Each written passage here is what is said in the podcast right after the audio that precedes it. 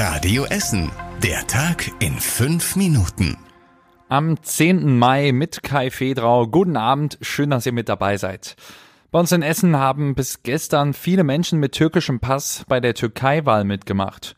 Vor dem Wahllokal in der Grugerhalle hat es diesmal besonders lange Schlangen gegeben. Vor allem abends ist es in den vergangenen knapp zwei Wochen oft sehr voll gewesen.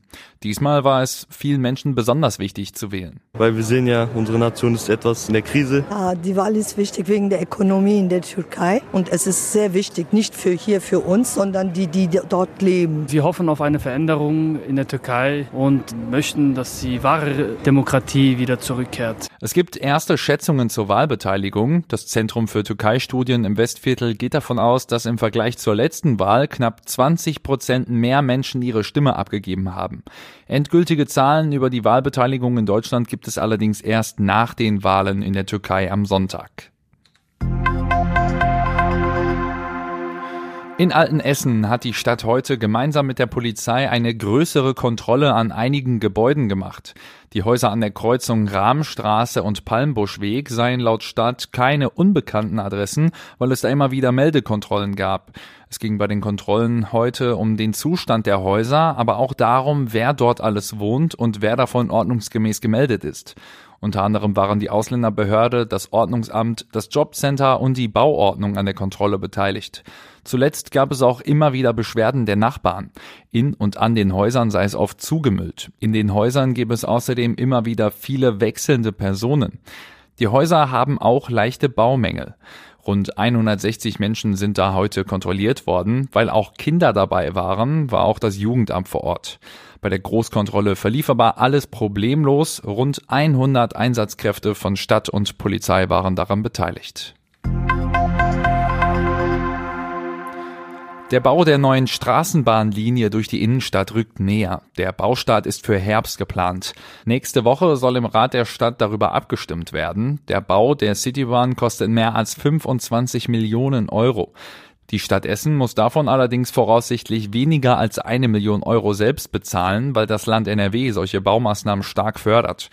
Die neue Straßenbahnlinie wird später von der Hollestraße über die Hachestraße, den Berthold-Beitz-Boulevard und weiter bis zur Bocholder Straße fahren. Direkt vor dem Hauptbahnhof gibt es dann wieder eine Haltestelle. Etwa 200 Schulkinder aus Essen sammeln aktuell einen Monat lang Elektroschrott. Die Kinder beteiligen sich damit an einem deutschlandweiten Wettbewerb. Bei uns in Essen machen acht Schulen mit, zum Beispiel die Gustav Heinemann Gesamtschule in Schonnebeck. Und da war auch heute der offizielle Start der Aktion.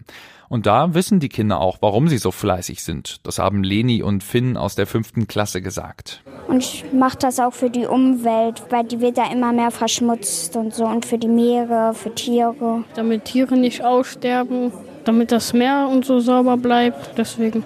In einem Monat werden die Kinder jeder beteiligten Klasse je bis zu einer Tonne Elektroschrott zusammenbekommen. Das haben ähnliche Aktionen in anderen Städten bisher gezeigt.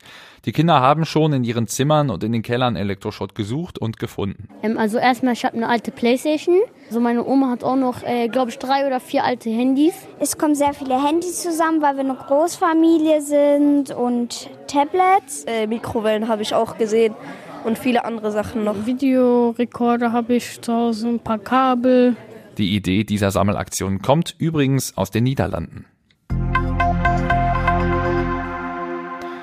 Auf der Ruhr bildet sich momentan eine auffällige Schaumschicht. Der Schaum schwimmt an der Wasseroberfläche und bleibt teilweise auch an den Stegen hängen. Einige Radio Essen-Hörer hatten sich deshalb auch bei uns gemeldet. Der Ruhrverband hat uns auf Nachfrage gesagt, dass der Schaum ungefährlich ist. Mit hoher Wahrscheinlichkeit hat er einen natürlichen Grund. Um diese Jahreszeit stirbt die Kieselalge ab. Wenn das Wasser dann viel in Bewegung ist, bildet sich Schaum. Auf Fische und andere Lebewesen hat das aber keinen Einfluss, sagt uns der Ruhrverband. Und zum Schluss der Blick aufs Wetter. In der kommenden Nacht sind nochmal die ein oder anderen Schauer möglich. Es kühlt sich dann auf Temperaturen um die 9 Grad ab. Morgen geht's dann mit vielen Wolken weiter. Die Sonne kommt da eher wenig raus und ab nachmittags ist dann auch wieder Regen möglich bei Temperaturen um die 17 Grad. Und das war's mit den aktuellsten Nachrichten hier aus Essen für heute. Die nächsten aktuellen Nachrichten gibt's dann morgen früh wie immer hier in der Radio Essen Frühschicht. Ich wünsche euch jetzt noch einen schönen Abend. Das war der Tag in fünf Minuten. Diesen und alle weiteren Radio Essen Podcasts findet ihr auf radioessen.de und überall da, wo es Podcasts gibt.